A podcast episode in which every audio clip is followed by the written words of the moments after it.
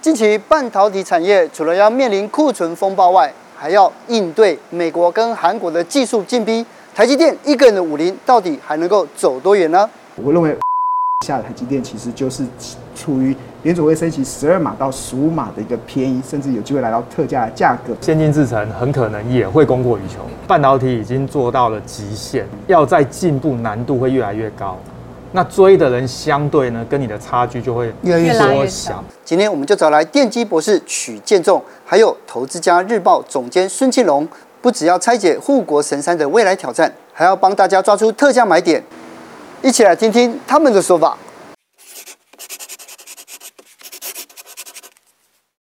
陆亦臻，你最近应该有注意到国际新闻上面有一条就是晶片法案嘛？嗯，美国通过的。对，因为这个法案呢，实际上对台湾的这些投资人跟我们。对护国神山的信心好像有动摇，你知道？因为上一次哦，就是庆龙哥来的时候，我们就聊到，就是说，哎，台积电将在二零二三年一统天下，哇，没有企业可以动摇它的这个它的产业龙头的地位。可是呢，现在好像美国跟韩国，呃，似乎他们技术好像就要弯道超车了，有这种可能吗？呃，我觉得不足为惧啦，当然后续我们会来再讨论。现在不足为惧。呃，其实未来三到五年其实也是不足为惧，因为其实不管台湾的竞争对手，美国的 Intel 或者是韩国的三星，他们都有致命伤。而这个致命伤其实是很难去弯道超车台积电的，要花很多时间，要花很多的时间去把他们的致命伤给调整过来。是。那首先先来讨论这个二零二三年台积电叫一统天下这个概念啊，其实讲的是它的先进制程，尤其是在三纳米的部分，它基本上应该会席卷全球九成以上的市占率。然后二零二三年基本上是台积电呃，应该说三纳米量产到最大化的一个状况。所以我觉得这个观点还是持续的去维持。那基本上。啊，其实对半导体的看法有分为两个部分，一个是长期的部分，一个是短线的部分。那在长期的部分呢，其实我觉得它还是一个非常明显的一个趋势成长的产业。那这张图里面所秀的，其实二零一五年到二零三零年全球半导体产业的产值，黄色的这个曲线是它的产值的部分。二零一九年的时候是来到四千六百八十七亿美金，那预估今年会成长到六千亿美金，这个是创下历史新高。但是这个历史新高不会是天花板，它会是未来的地板，因为按照现在目前的研究机构预估，你看这个黄色的曲线会到二零三零年的时候会来到一兆美金。所以换言之，未来还是有非常高速的一个成长的空间。那为什么半导体还是有这么大的成长的一个力道？最大的关键就是你可以感受到，过去我们手机需要半导体晶片，NB 需要半导体晶片，但是到未来的世界啊，是我们看到的所有的东西都需要半导体的晶片。是。那这张图其实是一个日本整个半导体的一个龙头厂商，他们预估未来的一个半导体的一个需求量跟各产品的应用。那过去。其实推升半导体也是这个绿色这一块，smartphone 智慧型手机。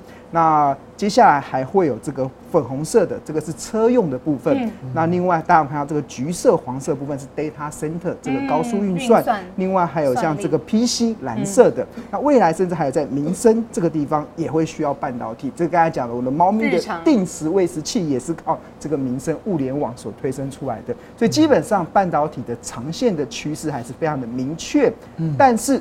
短线会有杂音哦，这个杂音是来自于像目前半导体的一个非常大的应用市场，手机，甚至像 PC，它都出现了一个库存堆积如山的一个问题。那以这个全球智慧型手机今年的一个销售预估来看的话，第一名的三星，他们目前预估全年的销售预估会降十 percent，这是乐观预估，乐观会降十 percent。那甚至有非常多果粉相挺的苹果，它的全球的。这个 iPhone 的这个销售也预估可能会衰退到快两位数，那更比如说中国的手机品牌的衰衰退的幅度都超过两位数以上，甚至来到两成之多。所以在呃半导体的一个一大应用市场，手机出现了一个呃应该说销售不如预期的情况之下，那自然而然会对半导体接下来短线上会受到一些影响。那当然台积电也会受到影响，是因为。台积电，这是它今年第二季它的各项产品应用占它产品的营收比重。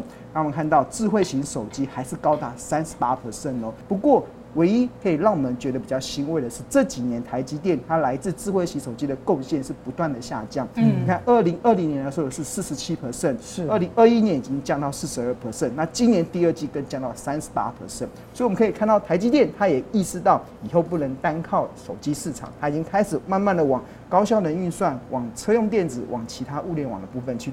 推升它未来的营收的一个成长的一个贡献。嗯，理解。那接下来就问曲博，台积电其实 Q2 的这个表现其实是很好的，可是为什么你有说它的库存压力也很明显？尤其刚才最开开始提到的晶片法案，很多人都觉得说对台积电是短多长空啊，为什么这样子看？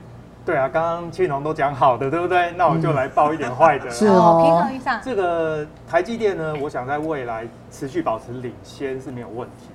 但是呢，其实还是有其他的竞争对手追的也很紧啊。我们看这个晶片法案呢，实际上就是美国政府 QE 嘛，撒钱嘛，我把它叫 Semi QE 啦，哈，就是半导体，半导体半导体撒钱。嗯，那这个钱里面呢，大概会有将近两百亿美金，最后是补助给 Intel。Intel 的晶圆厂都是在美国嘛，那成生产成本一定比较高，对不对？可是拿了这一笔钱之后，是不是它就可以？拉近，哎，压力就变小，拉近它跟台积电的距离。可是这个制程方面有这么好拉近跟台积电的距离吗？就算有两百亿美元，全部。现在最头痛的问题是半导体已经做到了极限，要再进步难度会越来越高。那追的人相对呢，跟你的差距就会越来越缩小。嗯，对，理解。所以这个补助对台积电来说是，当然是算利多，因为怎么说，你拿到一笔钱就是利多。但是 Intel 补得更多啊，所以呢，反而是会拉近 Intel 跟台积电之间的差距。可是韩国三星的这个三纳米啊，就是其实它的制程似乎也慢慢成熟了。所以现在我就看媒体大家都在讲说，哎，这个可能会被韩国弯道超车。电机部，你怎么看这个事情？我们来看一下这个图啦。这个图主要是先介绍一下印刷电路板里面呢，小小的这一个叫基体电路，好。那基体电路大概是二十毫米的边长，那么中间呢，这个正方形十毫米的晶片，这个就是台积电代工的，它上面呢密密麻麻的这个东西称为电晶体，哦，这个也就是我们常听他们说的，这个电晶体大概是一百纳米左右，哦，一百纳米是多大呢？大概就是新冠病毒的大小。那上面有一个最小的尺寸，这个我们把它称为闸极长度或者叫制程节点，大概就是十纳米，这么小。这就是大家常听的什么十纳米、七纳米、五纳米，就是这个东西。那接下来呢，这一章只是在简单讲这一个电晶体的结构呢。从早期二十纳米以上用这一个称为金属氧化物半导体，嗯，长效电晶体，哇，漏漏等哈，这个叫 MOSFET，这个字大家一定都听过。那么到二十纳米以下呢，结构就改成这个鳍式长效电晶体，哦，这个 FinFET。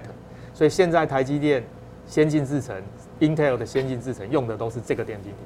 那么到三纳米以下呢，就开始用这个环绕闸极的长效电晶体，这个称为 GAA FET。所以呢，三星他们说三纳米率先使用的就是右边的这个新的结构，不同制成的关键技术。对，我们来看这个就是三星的制程路线。嗯哼，那它从十四纳米到十到七，直接就跳到三。它这个三纳米呢，GAE 其实用的就是刚刚我们说的 GAA，就是环绕杀极。嗯它是新的结构，嗯哼，这个结构呢，事实上在两纳米的时候大家都必须用，所以意思就是说，台积电跟 Intel 也要用这个结构，嗯哼，所以三星简单的说就是提前大概两年的时间先宣布它量产，但是这里面有几个问题，第一个问题是这个元件的困难度非常高，所以它的良率要做高非常的困难，哦，所以我个人认为三星大概未来这一两年会。被困在良率没有办法提升，第一个客户可能会有顾虑，对。第二个事情是你的成本也降不下来，对。所以他就会被困在那个地方，嗯。所以我想这个对三星来说是一种豪赌啦。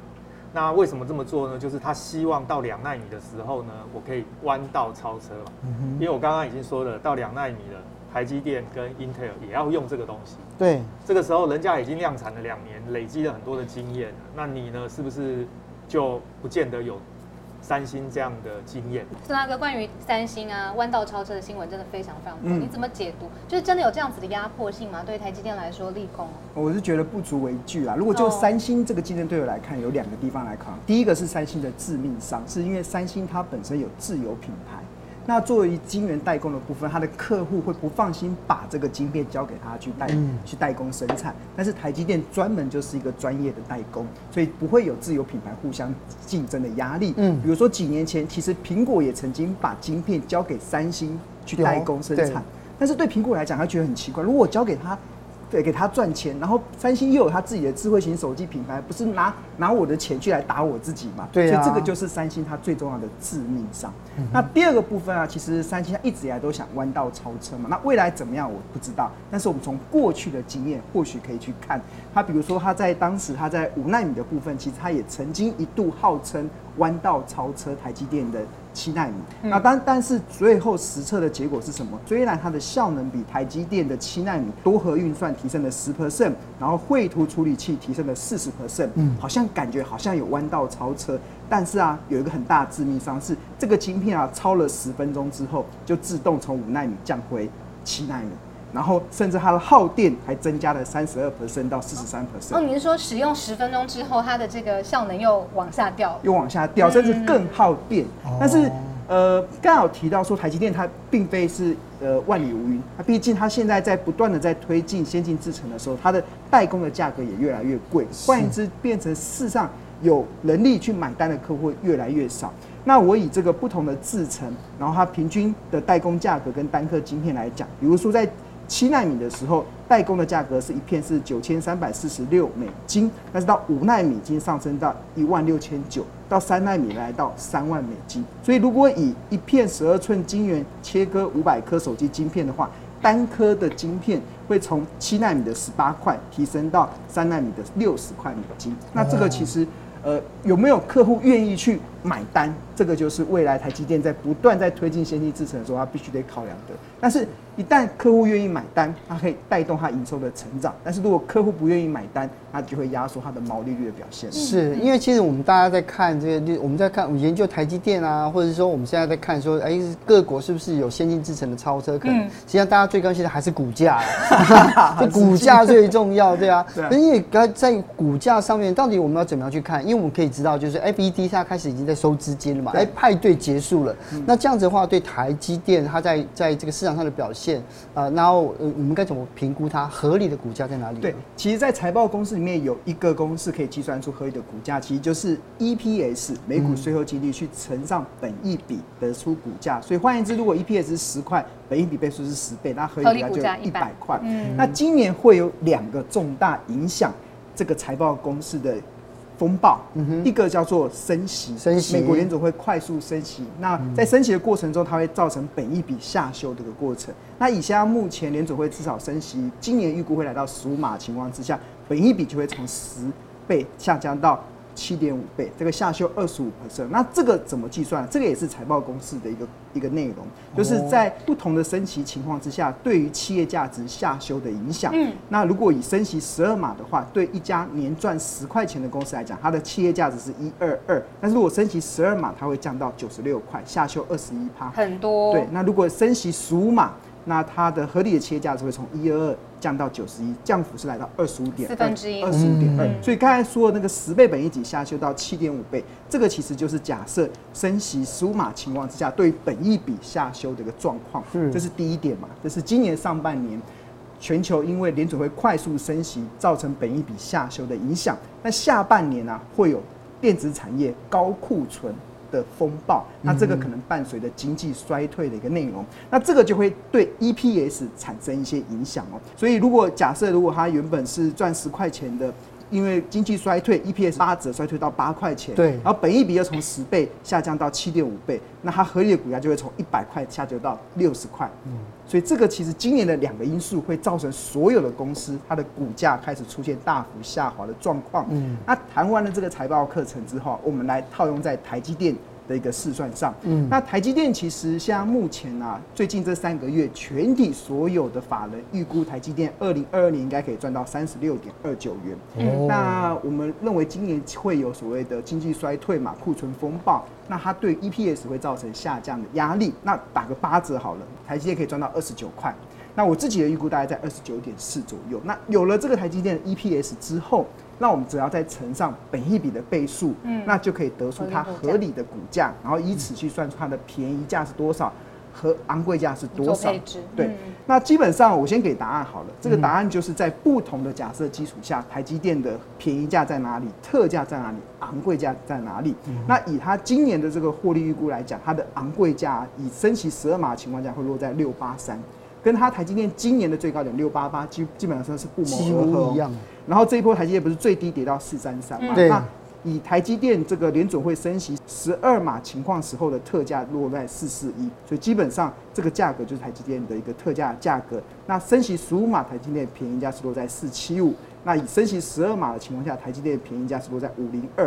所以你问我，我认为五百块以下的台积电其实就是处于。联储会升息十二码到十五码的一个便宜，甚至有机会来到特价的价格。这四个价格怎么计算出来？这其实财报公式里面可以算得出来。那计算的方式就是以这个联储会升息十二码情况之下，对价值会下修二十一 percent。然后二零二二年台积电 EPS 预估在二十九点四二，然后它过去三年最高的本益比是三十二倍，最低的本益比是十九倍，所以你可以区分出。十九倍、二十一点六倍、二十四点二倍、二十六点八倍、二十九点四倍、三十二倍，分别代表它的特价、便宜、合理、昂贵跟疯狂。然后之后你再用二十九点四二，然后乘上特价十九倍的本益比，然后再乘上夸虎一减掉二十一 percent，得出四十一点五，就是台积电在联储会升息十二码下的。特价哦，那便宜价就是五零二，用相同的公式，现在差不多在这个价格上徘徊。对，然后当然联总会今年应该有机会升级到十五码，所以这个价格的区间，便宜价大概落在四七五，那合理价落在五三二，另外一个合理价上面是落在五百八十九这附近。哦，所以有了这个企业价值的这个定见之后啊，接下来投资人要做的就是耐心的等候好公司越跌越美丽，可创造出来的投资的一些效益性。那下面这张图其实就是实际的对账单嘛，就是今年以来，其实像呃我自己在五百五十五的时候也买进一张，五七九也买进一张，五六一也买进一张，五三零也买进一张，五零六也买进一张，然后跌到升息十五码下的便宜价四七一我也下去买，然后跌到升息十二码下的特价四十一的时候我也下去买，所以换言之，其实对于台积电这样的操作啊，其实你只要坚守我们刚才上面所秀的那个合理的价格区间。基本上就会有一个不错的一些投资效益。理解，但是我知道曲鹏你不是这样子看的，因为你之前有说过台积电未来的价差可能不是很大。但我想拉大一点来看，整个半导体到底还有没有一些未来的投资趋势，其实现在可以掌握的。要问有没有什么利空要避开？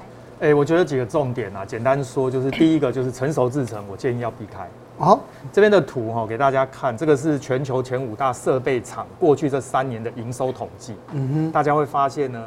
几乎中国大陆都排在第一名，这意味着什么？这意味着过去三年大陆拼命的在买半导体的设备。嗯，为什么？因为他们二零二五年要达成百分之七十的晶片国产，这个目标我觉得达不到了，但是呢，他会一直做下去，因为大陆做事情都是那个目标在那，就拼了命的，而且呢，政府不停的补助，所以我觉得成熟制程第一个要避开了。那台积电也有成熟制程哦，台积电成熟制程大概占了将近一半，哦，但是我个人认为对台积电的影响没有那么大，它的成熟制程是比较特别，影响不可能说没有，一定有，但是有限。那再来就是它的先进制程当然是维持领先，可是呢，美国又搞了一个晶片法案，然后世界又大概厂，对啊，结局呢，这个先进制程很可能也会供过于求。这个可能是两年以后的会发生。最担心的事情啊，就是你可以去看一看，现在全世界盖的半导体厂呢，这边统计的数字是二十几座吧，二十九座，但实际上不止哈。这只统计到二零二二年哦。如果你统计到二零二五年，我看过一个数字是五十八座，五十八座。可是真的会是大悲剧吗？供过于求，会不会到时候的晶片需求量，还有我们的日常生活的科技用品、联网的、联电的？对，确实一定会增加，但是。真的没有增加这么多，哎、欸，那个数字真的太离谱。嗯、那还最后一个投资的方向到底是什么？我简单的讲哦，其实呢，台积电现在它让全球的厂商，包含竞争对手 Intel、三星，都认同的就是它可以做到高良率，而且是先进的制程。嗯、所以如果大家要找投资的方向，我反而建议是台积电的供应链是方向。等它的供应链为什么？因为连 Intel 来台湾拜访。台积电上一次嘛，执行长来的时候，都还专程去拜访台积电的供应链。为什么？因为他们认为良率做不起来，很有可能是因为他们的供应链有问题。所以你这个供应链只要是台积电认证过的，可以供货给台积电的，他就会认为这个应该就是稳的。嗯，所以这一次去美国设厂，台积电也设，Intel 也设，但是其实台积电的有一些供应链也过去了，是一定要的嘛，因为商机在那边。对，所以我觉得反而要朝这个方向去找。那我们回到半导体产业上来看的话，实际上就是呃，在供应链上面，既然刚刚已经讲到了，就是说，哎，还有很多的细部值得我们去关心的话，有哪一些是值得关注的亮点呢？哦，对，刚才曲博有说，其实未来因为全球开始大量的盖晶圆厂，有可能出现供过于求嘛。真的，我不可讳言，会有这样子的风险。比如说，二零二一年到二零二二年啊，全球将新增二十九座半导体晶圆厂哦，其中八座在台湾。中国也盖了八座，就是刚才曲博讲的，中国大陆是非常呃急起直追这个想要半导体自制的这个目标。那美国也盖了六座，欧洲也盖了三座，那日本、韩国各在两座，中东盖了三座。嗯、那当然，未来盖这么多晶圆厂，它会代表供给会大幅的上升。那需求如果没有上来的话，那自自然而然会对价格产生很大的压力，那厂商的压力就会非常大。但是这个确实是有可能，但是。这件事情就好比接下来未来我们在思考投资的时候，你明明知道这两方可能打架，有可能会受伤，但是提供军火商的绝对不会有任何问题。所以我觉得未来的投资的这个思维啊，其实就有，举半导体来讲，它有这个所谓的四个时机。第一个时机啊，就是帮这些厂商。盖厂房的，盖无尘室的。那以台湾来讲，像汉唐啊、汉科啊、阳基啊、盛辉啊、亚翔啊、凡轩，这个就是帮忙盖厂，这会是第一波受惠的。无尘室的这个设备上。可是现在我已经有很多人啊，他头就洗下去了，汉唐、汉科，就他发现，哎，它价格波动很大，甚至有往下修这样子啊。因为它是第一波，因为真帮盖完盖完厂，总会盖完的一天嘛。就没了。盖完厂之后，他不可能让它空在那边，他开始引进设备，那就会到第二个时机的投资。就开始有半导体的设备，那半导体设备中前段制成大概贡献百分之五八十五，后段制程工业百分之十五 percent。那开始会引进设备，引进设备之后，那他们相相关的业者，它的业绩就会水涨船高。那国内其实半半导体这个设备的部分，其实像这个鸿海集团的金鼎，然后像鸿硕，然后瑞云、星云、万润等等，其实它就是。第二个阶段会带动整个半导体的这些受惠的一些族群。那设备引进进来之后，它要开始生产嘛，生产过程中会用到一些耗材，甚至会用到一些晶圆。那这个时候的第三个阶段就会开始受惠。那包含了像环球金，包含了像再生源的星云。然后还有像祥明、中沙、光阳科、嘉登、光照、金鼎等等，他们就会是第三个受惠的部分。运作一段时间之后要维修嘛，要保养、要清洗，那最后一个才会是这个保养、维修的清洗适合去受惠。所以我觉得投资人在看这个半导体商机的时候啊，三年前问我，我的目标、我的重心放在这个第一个时段，就第一个时机。所以我我当初有投资汉唐跟汉科嘛，但是你现在在问我，我告诉你，我已经把重心放在第二个半导体设备跟接下来它。开始运作时候会用到的耗材，用到的晶圆，这个才是接下来这一两年应该投资人的重点的地方。对，所以今天我们在看啊，因为我之前呢有很多人就是看到新闻这个利多消息出来的时候，好多人都卡在这个时机一哦。所以今天呢，听这个孙大哥讲完之后呢，大家应该把眼光放更远一点了。这个二跟三呢，应该好好注意一下。对。是的，来，今天谢谢曲博，谢谢，谢谢孙大哥，谢谢孙大哥，谢谢，谢谢你们来。